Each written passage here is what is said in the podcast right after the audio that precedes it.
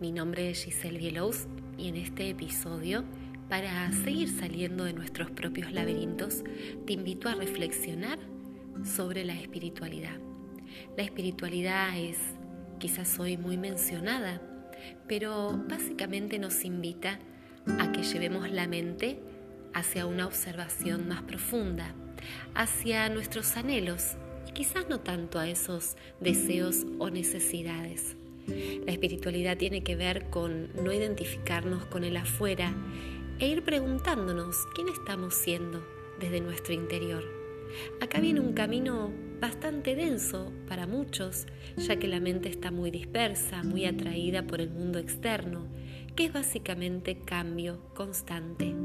Ahora bien, si nuestro mundo interior es algo constante, ¿por qué no ir hacia ahí más seguido a encontrarnos con la calma que en general buscamos fuera, con esa paz que muchas veces proclamamos tener afuera?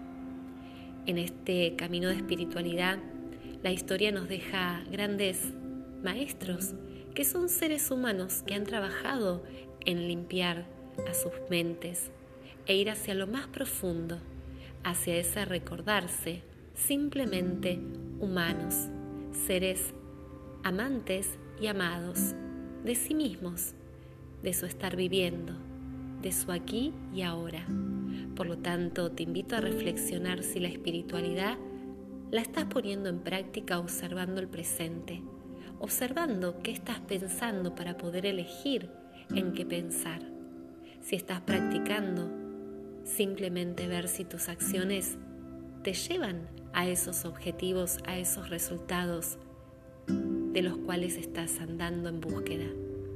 Te invito a estar en el aquí ahora más seguido y practicar tu espiritualidad, quizás deteniéndote en este instante a observar lo que está adelante, a tus lados, arriba o abajo.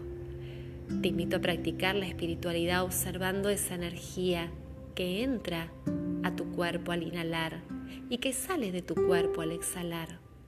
Te invito a practicar la espiritualidad preguntándote cuánto te has amado hoy te invito a practicar la espiritualidad quizás con un rezo, una oración, un mantra. Te invito simplemente a estar con vos un instante, aceptándote tal cual sos, aquí y ahora.